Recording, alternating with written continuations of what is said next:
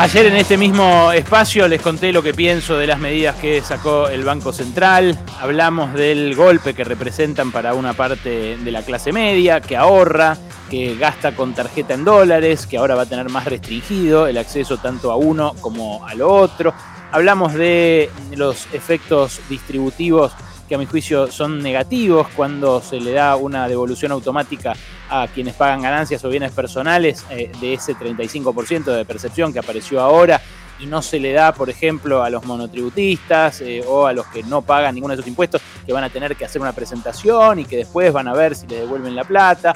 Eh, hablamos del de el, problema que representa también no haber avanzado con una tributación más progresiva, haber grabado a la élite, a esa élite que tiene que poner el hombro en situaciones eh, de guerra, de catástrofe, de peste como esta, eh, y que, eh, bueno, lamentablemente no, no, lo hace todavía, ni acá ni en el resto del mundo.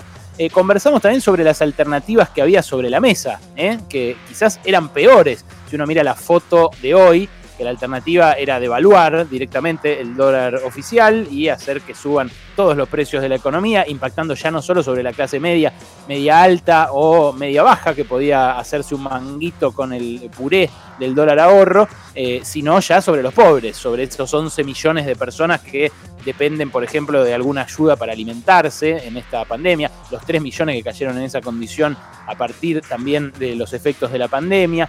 Eh, hablamos eh, de, la élite, hablamos de ese 0,001% de la eh, población que ahora es objeto del impuesto a las grandes fortunas, pero que la oposición insólitamente quiere evitar que lo pague y que, bueno, blinda, a la vez que critica las medidas de restricción al dólar, critica también las que podrían evitar restricciones de ese tipo como por ejemplo un impuesto a las grandes fortunas que financie al Estado y que eh, obligue a repatriar dólares a quienes lo fugaron en estos últimos años o en general a lo largo de los últimos 40 años en toda la historia argentina. Decíamos que el gobierno tiene que hablar claro, eh, porque si no se lo, se lo llevan puesto con ese barullo eh, de críticas inconexas entre sí y contradictorias muchas veces en términos de política macroeconómica.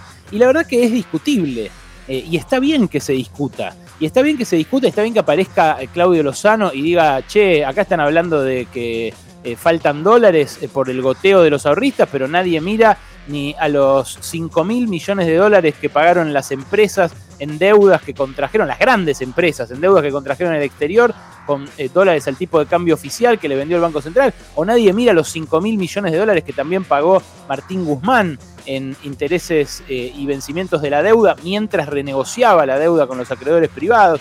Bueno, la verdad que en dólar ahorro se fue menos que eh, en las deudas que pagaron las empresas y que en las deudas que pagó el Estado. Así que también eh, ahí hay una discusión que vale la pena abrir. Y está bien que se discuta, pero ojo, está bien que se discuta entre gente con buena leche que es difícil también de trazar la línea, porque ustedes me dirán, ¿quién sos vos para decir quién es buena leche y quién es mala leche? Y yo te diría que los que se indignaron con, este, con esta restricción, por ejemplo, pero no dijeron nada cuando hace exactamente un año nos metieron el super cepo de los 200 dólares, bueno, diría que ellos tienen mala leche, o por lo menos una mala intención política a la hora de analizar la economía.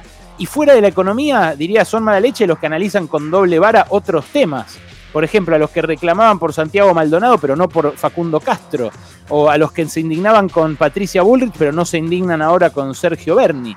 Bueno, ahí hay una, eh, una línea para, trazar eh, en términos de honestidad intelectual o de, o de buena leche. Pero hay una línea divisoria que es más clara y menos difusa. Porque de vuelta, eh, al toque cuando aparece esta discusión de quién, quién es honesto intelectualmente o quién está tergiversando, enchotizando el debate, como hemos dicho varias veces acá, eh, eh, es difusa la línea y me pueden decir, bueno, pero eso, ese porque te cae mejor o ese porque te cae peor. Pero digo, hay una línea divisoria que es más clara y mucho menos difusa, que es que hay gente que ya la chocó y que en circunstancias así, creo yo, tiene que llamarse a silencio sí o sí. Ayer salió Federico Sturzenegger, a quien nosotros queremos eh, entrevistar desde hace un montón de tiempo para ver si hace alguna autocrítica en esto.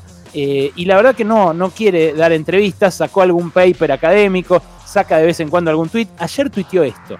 El cepo es el problema, no la solución. elimina la oferta de dólares, por eso cuanto más cepo hay, más dólares van a faltar. En 2015 abrimos el cepo en un día y en los años siguientes el Banco Central compró 40 mil millones de dólares. Eso puso Federico Sturzenegger ayer en su cuenta de Twitter. ¿Te acordás de Federico Sturzenegger, no? Federico Sturzenegger era el presidente del Banco Central en esos primeros dos años de Mauricio Macri. Él no se hace cargo de lo que vino después. Pero Federico Sturzenegger antes también había sido alto funcionario de Domingo Cavallo. Había sido funcionario de Domingo Cavallo en dos ocasiones. Antes también funcionario del Banco Central. ¿Y sabes qué?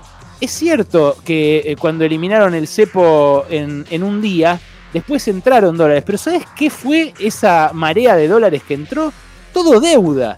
Toda deuda que estamos pagando ahora. Si, si lo analizamos eh, eh, esquemáticamente, redondeando cifras y simplificando la cronología, lo que hizo el macrismo fue asumir, asumieron, levantaron el cepo, endeudaron al país por 100 mil millones de dólares, insisto, redondeando, se fugaron en paralelo casi 100 mil millones de dólares y antes de irse volvieron a poner el cepo.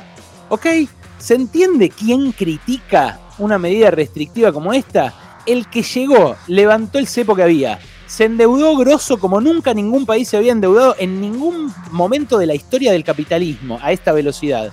Cuando se fugó toda esa guita que ahora tenemos que pagar nosotros, o sea que se la fugaron los argentinos ricos que se pudieron comprar esos eh, millones de dólares sin ninguna limitación durante su mandato, después volvieron a poner el cepo. Y entonces después ahí sí asumió el nuevo gobierno, que ahora endurece ese cepo.